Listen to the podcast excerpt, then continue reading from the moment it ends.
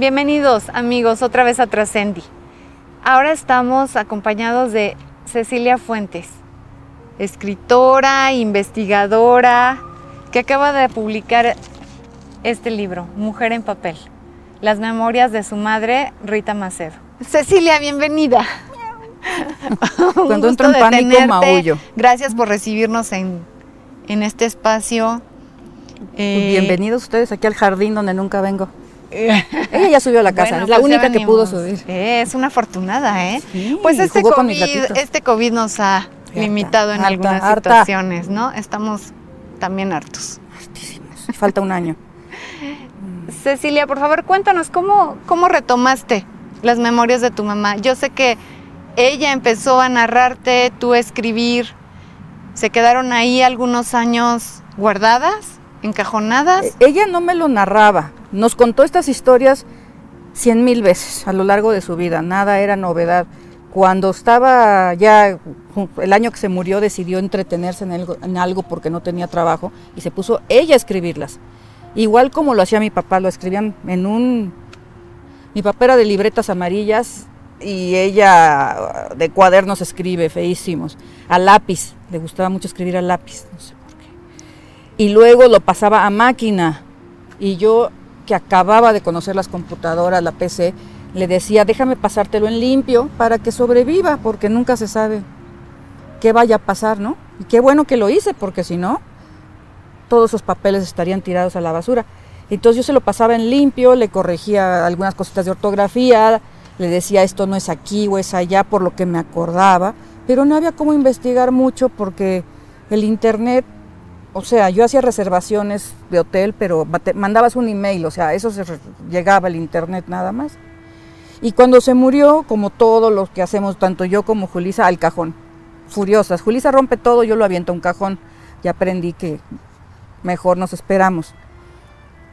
Y pasaron ciertos años y de repente dije, ay, ahora sí lo voy a sacar. Y cuando traté, mi papá se rió de mí con caritas así de, cuando me muera te vas a enterar de qué será, no sé.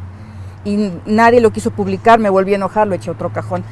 Luego lo quise volver a sacar y entonces mi hermano Luis, no, mientras mi papá esté vivo, el papá de Luis de Llano, don Luis de Llano Palmer, ¿eh? tengo dos medios hermanos, Julisa y Luis, que son de Llano entonces, como mi mamá estuvo casada en su primer matrimonio con don Luis de Llano, pues, Luis no quería que salieran las cosas malas que dicen de su papá. Yo no veo que diga nada malo de él, la verdad.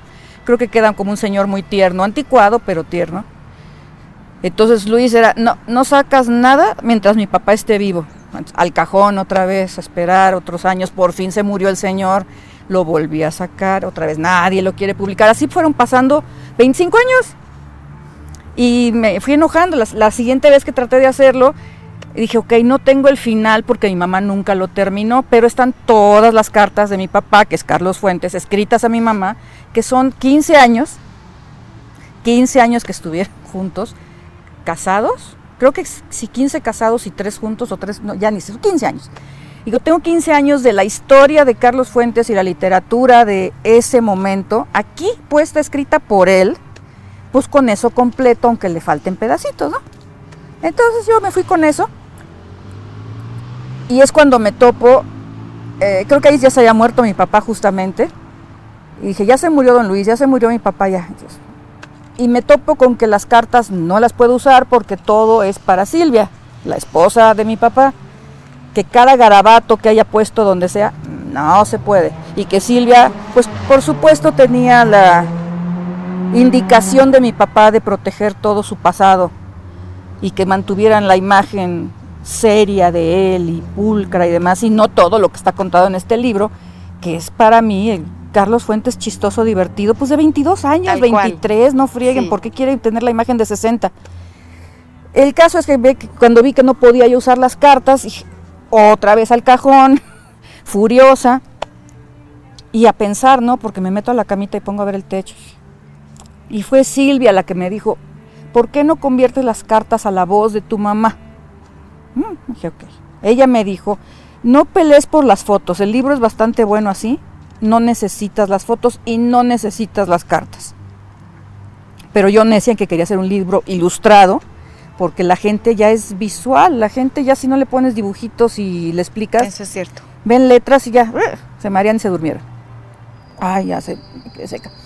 Entonces, cuando me dijeron no, fue volver a empezar el libro y juntar de las cartas lo que yo sentí que era más importante para el espe- espectador, no para mí, juntar los eventos con más importancia histórica y juntar cinco o diez cartas en una.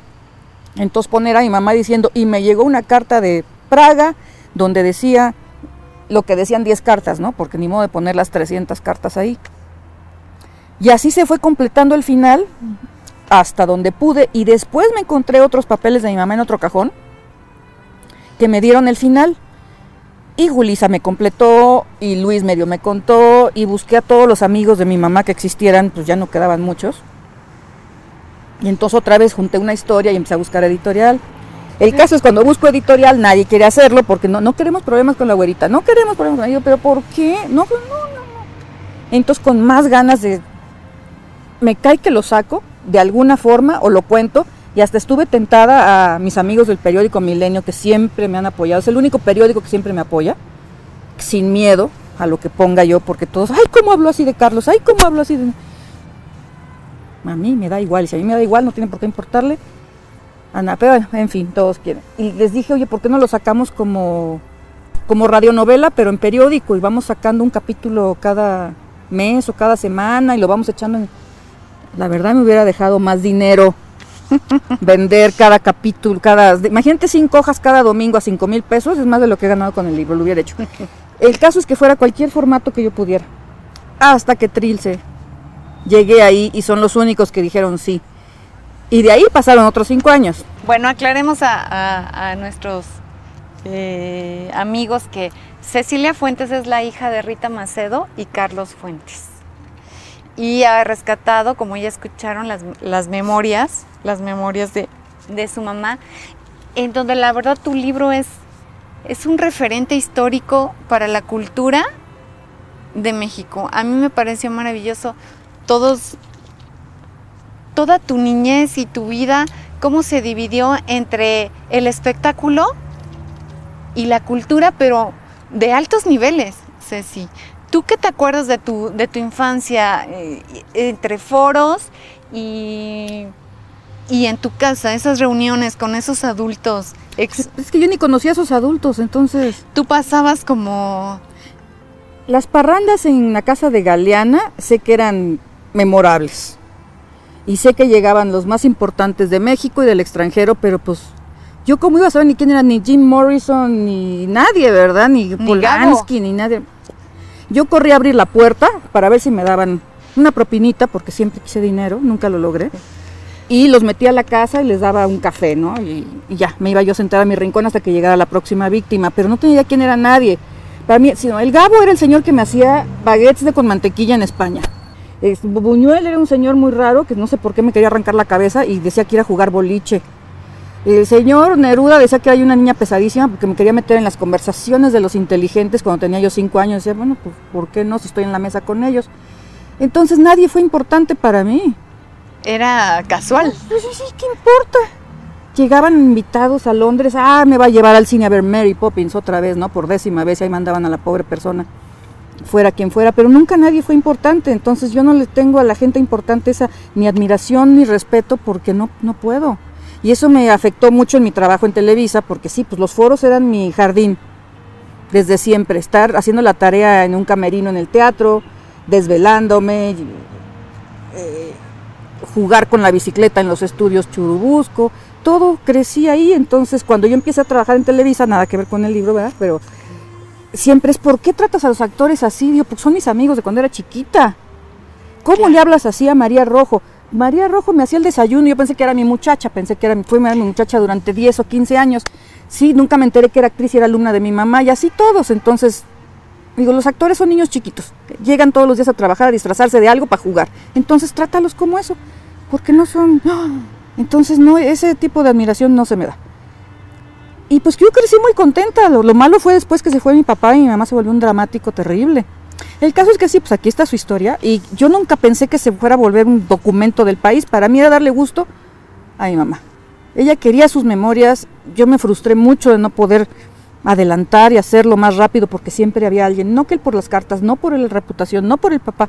Sí le quité dos que tres cosas para darle gusto a Luis, dos que tres cosas para darle gusto a Silvia, pero si le quitara todo lo que cada quien quiere, pues no quedaría el libro. Y se volvió un documento histórico a la hora de ir a investigar.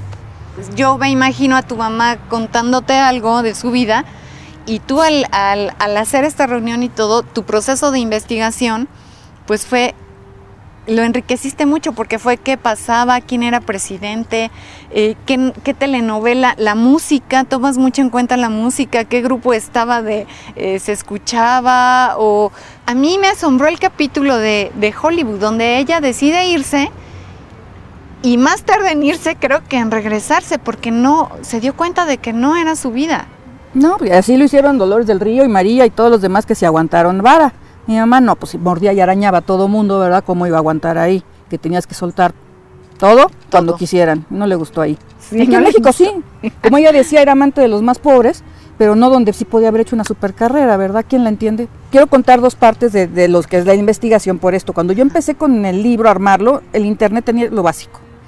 20 años después, 25, el internet tiene toda la información. Entonces, cuando yo vuelvo a empezar a leer este libro para cambiarle, arreglarle, ponerle.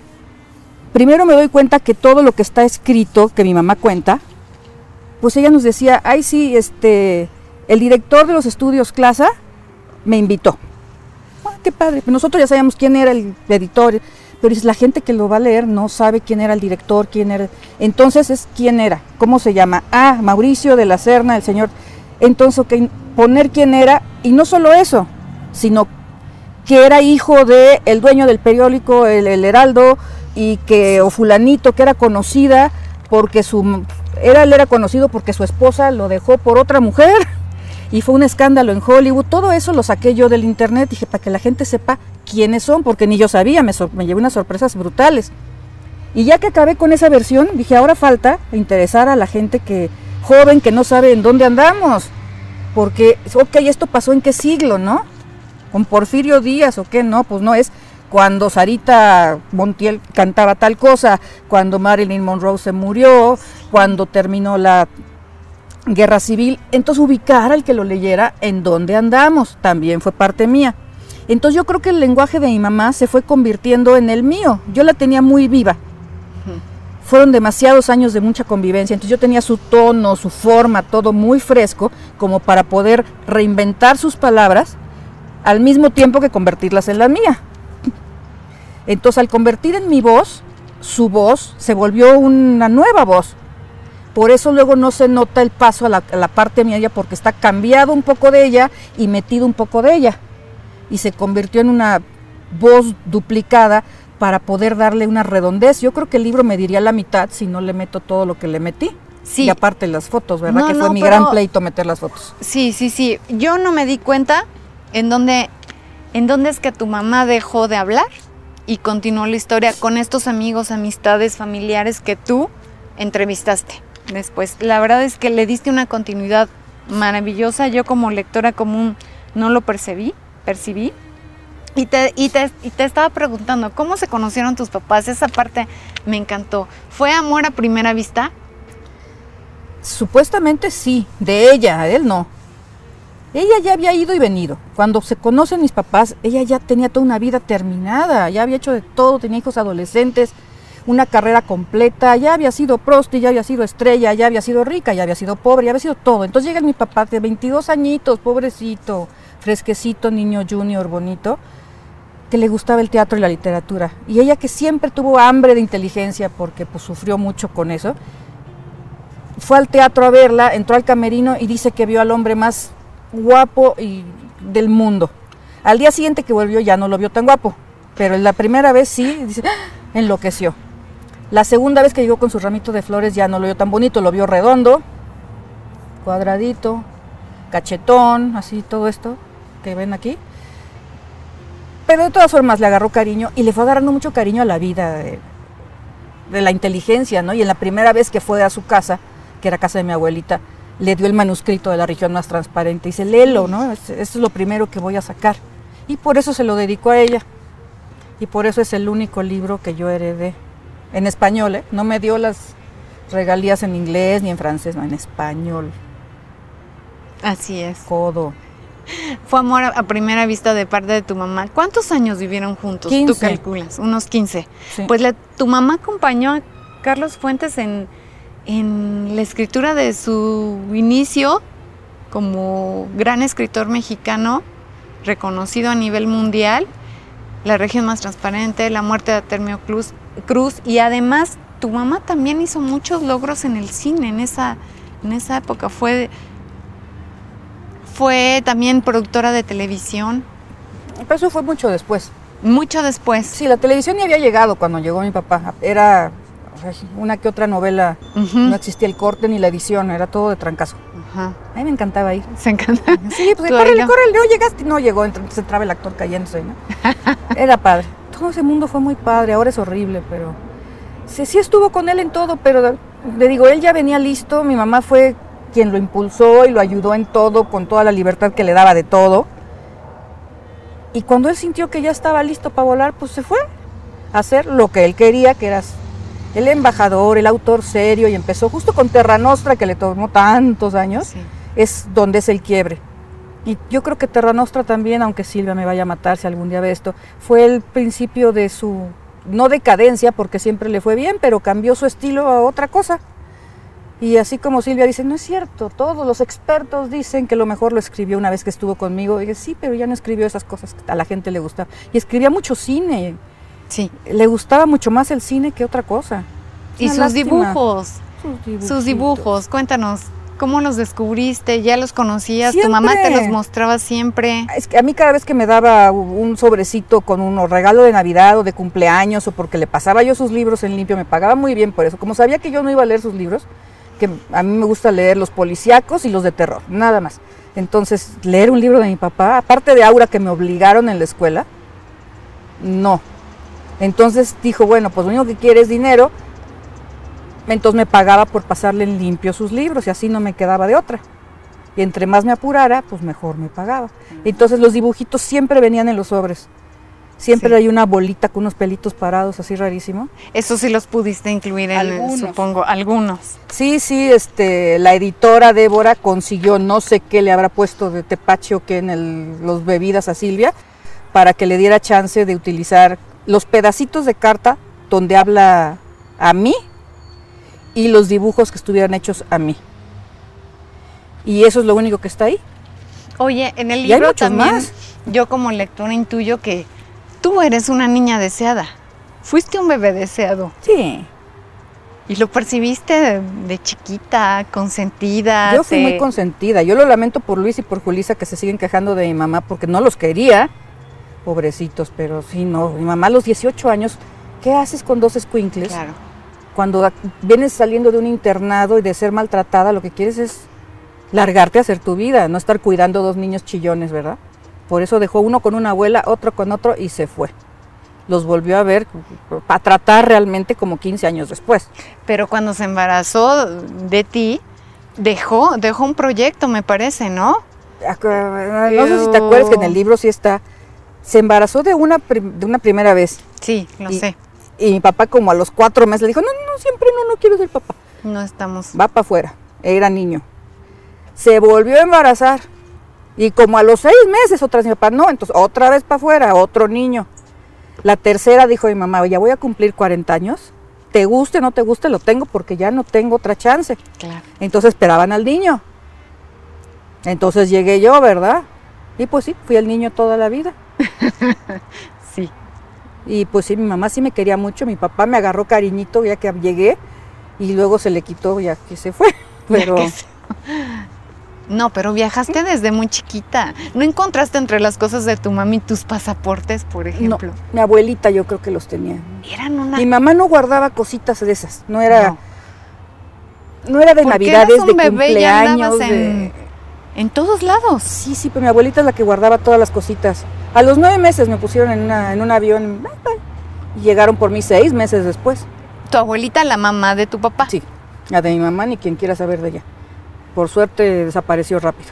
Desapareció rápido. No, la de mi papá era mi otra mamá. Yo tuve Sí. tres mamás. La mamá oficial, que te digo que me trataba como si fuera yo el marido, tenía yo que ser el señor de la casa y no me salía muy bien. Porque pues nunca he crecido, soy un bebé.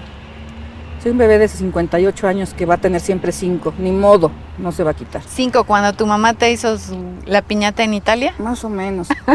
Yo fui muy feliz entre los cuatro y los cinco años. Italia me gustó muchísimo, entonces me quedé como ahí. Y entonces era la mamá oficial.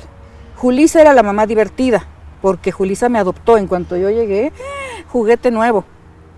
Y me traía y me subía a cada película, locación, teatro. Y seguimos así de pegados, nada más que ahora yo soy su mamá. ¿Cómo prendo la tele? ¿Cómo apago la cocina? ¿Cómo? Y yo así. Pero sí, yo la cuido mucho. Trato. Le llevo todo el día cosas para que se cuide del COVID, le llevo desinfectantes, le llevo comida, lo que sea. Y Luis me agarró un odio espantoso, porque desde siempre fue, ¿por qué a ella sí le dieron todo lo que a mí no? Mi otra abuelita, mi abuelita, mi otra mamá, la abuelita de, que pues me dejaban con ella tantas veces, que se volvió como la mamá, entonces era la consentidora, la anticuada, la mocha, la que metía todo en orden dentro de las normas, ¿no? De la educación, era la abuelita, la mamá de mi papá. Con Julisa era el desmadre y la parranda y lo que sea. Y con mi mamá era la libertad, el, aquí todo se cuenta y se dice. Entonces, por suerte tuve la capacidad de como de agarrar las tres sin favorecer a ninguna. dices, puedes entender, todos, todos tienen la razón. Lo malo es que así me quedé y entonces, si ahorita aquí el Señor me dice que acaba de matar a alguien allá afuera, voy a encontrar la razón por la que tiene la razón. Entonces sí, pues soy un bicho medio extraño que todo le puede parecer bien y mal. Oye, ya sé que esto lo has repetido muchas veces, pero eh, cuéntanos el, qué pasó el 5 de Diciembre. Seis. Seis de Solo mi hermano insiste en que es el 5, es el colmo que se acuerde. Diciembre.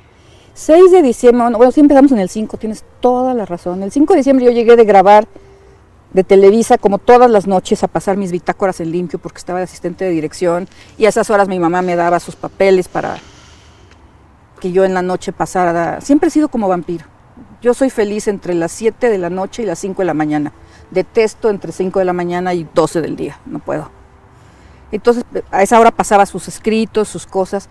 Y como acostumbraba mi mamá muchas veces poner la manita y decir, ya déjame ir, ya déjame ir. Yo, no mamá, no te vas a ningún lado porque tenemos una dependencia horrible, horrible. Y esa noche que lo dijo, ni la peleé, la verdad. Acabé, me fui a dormir, me paré temprano con mucho trabajo para irme a trabajar. Y como a las 2 de la tarde llega mi hermano así, camina todo así. Y dice, oye, mi mamá anda con una pistola diciendo que ya se va a matar. Córrele a la casa a ver qué onda. Y decía, ¿por qué no corres tú a la casa? Yo estoy grabando. Es tan común y corriente que diga eso. Ve tú, no ve tú. Cobarde, Luis, cobarde. Entonces ya me fui corriendo y me la encontré escribiendo una carta en la mesa del comedor. Agarré la carta, la rompí, le dije a mi mamá que qué onda, que espérame, ahorita platicamos, déjame que acabe de grabar, falta una hora, ahorita regreso. Sí, sí, sí, ahorita te espero. Nos agarramos de todas formas del chongo, yo lloraba, pataleaba, espérate un ratito. Me juró que me iba a esperar, me regresé a Televisa, ya con una angustia espantosa. Me recibió Tosirgo, pobrecito, que ahorita está tan triste también. En la entrada del foro le dije que había pasado y me dijo, regrésate a tu casa ahorita en chinga, no te esperes. Digo, no puedo. Mi mamá decide qué hace con su vida. Yo no voy a vivir encerrada en la casa agarrándole un pie para que haga o no haga algo. Ella siempre fue dramática, ella siempre se ha querido ir así. Si es lo que decide hoy, pues nos tendremos que aguantar todos. Espero que me espere a que regrese de la comida, pero pues no me espero. En 10 minutos vi la carita de Otto que me volteó a ver. Yo enfurecí por 10 años y llegué a mi casa nada más a decir fuera todos de aquí, agarrar los tres cuadros que quería y a refunfuñar por mucho tiempo. Y digo, nunca sabremos por qué se mató. Estaría harta, aburrida, deprimida, enferma. Luis decidió ponerle 20 enfermedades, otros le dieron infartos y cosas así. La verdad, quién sabe, y tal vez eso estaba escrito, digo, en eso que escribió, que yo tiré a la basura y me acordé de esa carta tres días después a buscarla, pues ya se había pasado el basurero y ya nunca supimos. No sabremos qué escribió. Jamás sabremos qué escribió. Bueno, pero hasta eso ya estaba escrito, que pues así fuera. Ella se iba a ir así y qué bueno, así no, nunca hubiera aguantado llegar a ser una viejita con achaques y eso, era demasiado orgullosa y demasiado fuerte para Entonces, estuvo bien así. Ojalá hubiera aguantado otros cinco añitos, pero cuando Julissa dice, sí, ya tengo más de la edad de mi mamá cuando se murió, digo, sí se murió joven.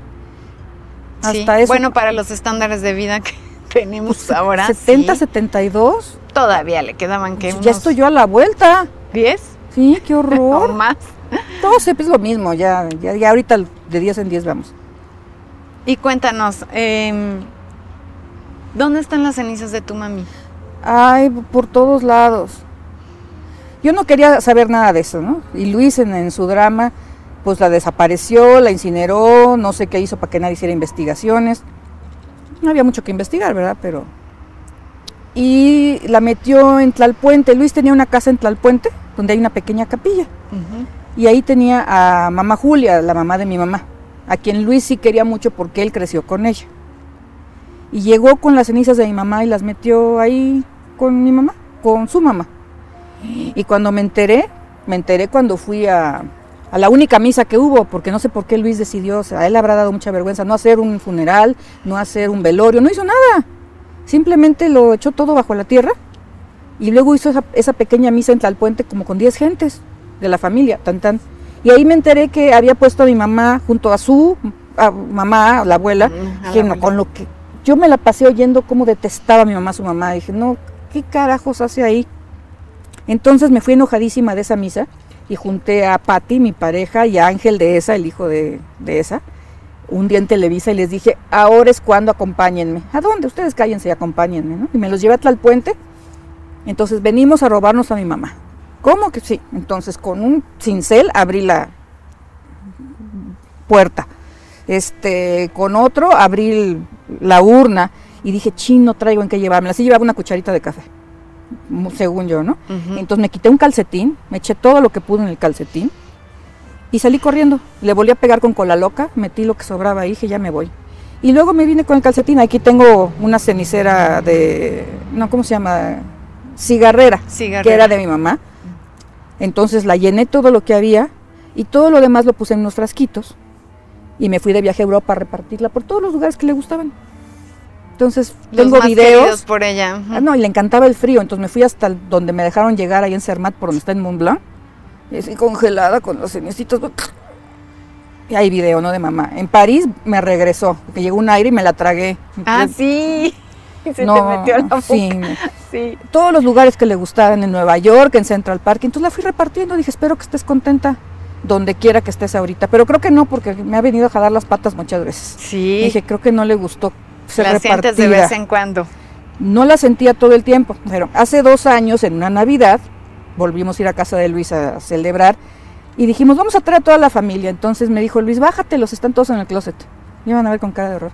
Entonces ahí estaba, en un termo de plástico, Don Luis, que dice Don Luis en plumón. En un Ziploc, mi mamá, dije, ¿cómo se les ocurre para la señora y sus pulgas con lo fifí que era? No fifí de elegante, pero en un Ziploc, ¿no? Entonces, mi mamá en un Ziploc y su mamá es así en una urna preciosa. Y los bajamos todos al centro de la mesa y cenaron con nosotros, ¿no? Esa. entonces yo me enojé, dije, mamá no puede estar en un Ziploc. Entonces me la traje, se la robé, dije, ni cuenta se va a dar. Y empezamos, eh, hace un año que salió todo esto y empezó el libro y demás, empezamos a hacer el club de los ritólogos y los, los fans aparecieron. Y yo me di cuenta de cuánta gente quería a mi mamá, de cuánto se acordaban de ella.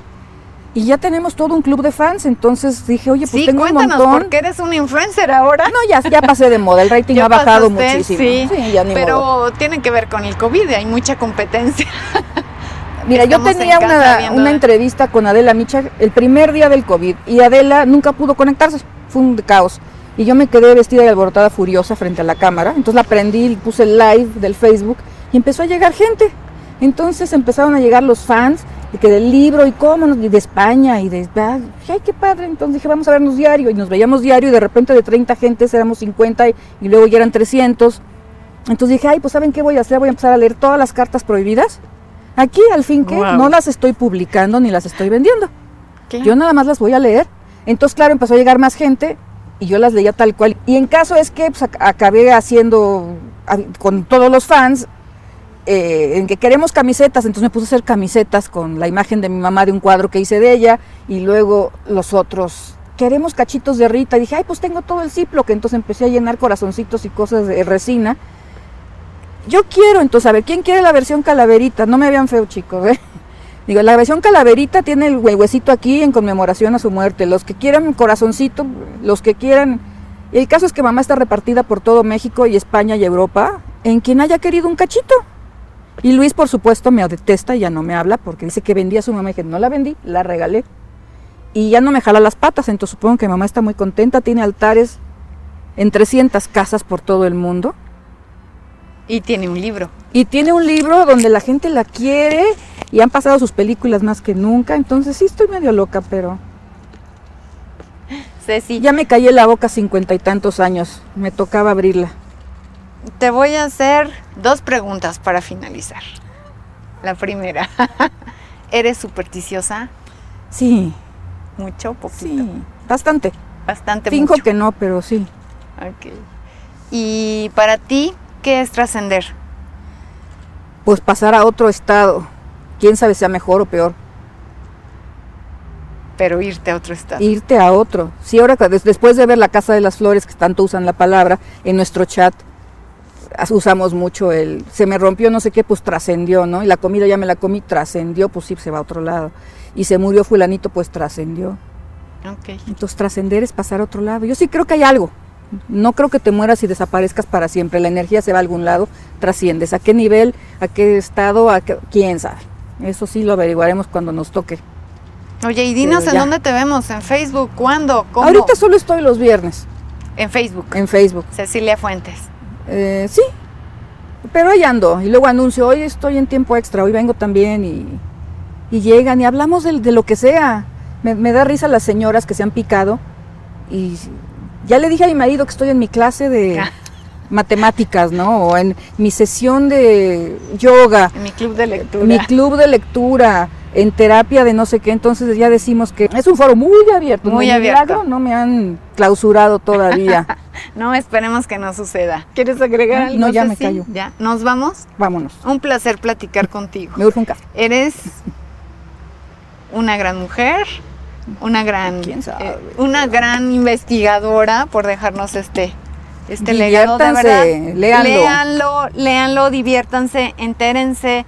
Aquí se conjuga el, el espectáculo, el cine, el teatro, la vida literaria de- de los inicios en México. Y sí está muy ligero, Y es el hay, chiste, ¿no? y es hay muy mucho fácil. amor. Yo, yo percibí mucho, mucho Ay, qué amor. bueno. Mucho Yo amor tenía terror, el mundo dijera, y mucha ¿vino a diversión. vengarse de sus papás? No, No, a mí no, me no. gustan así. Es un libro muy amoroso.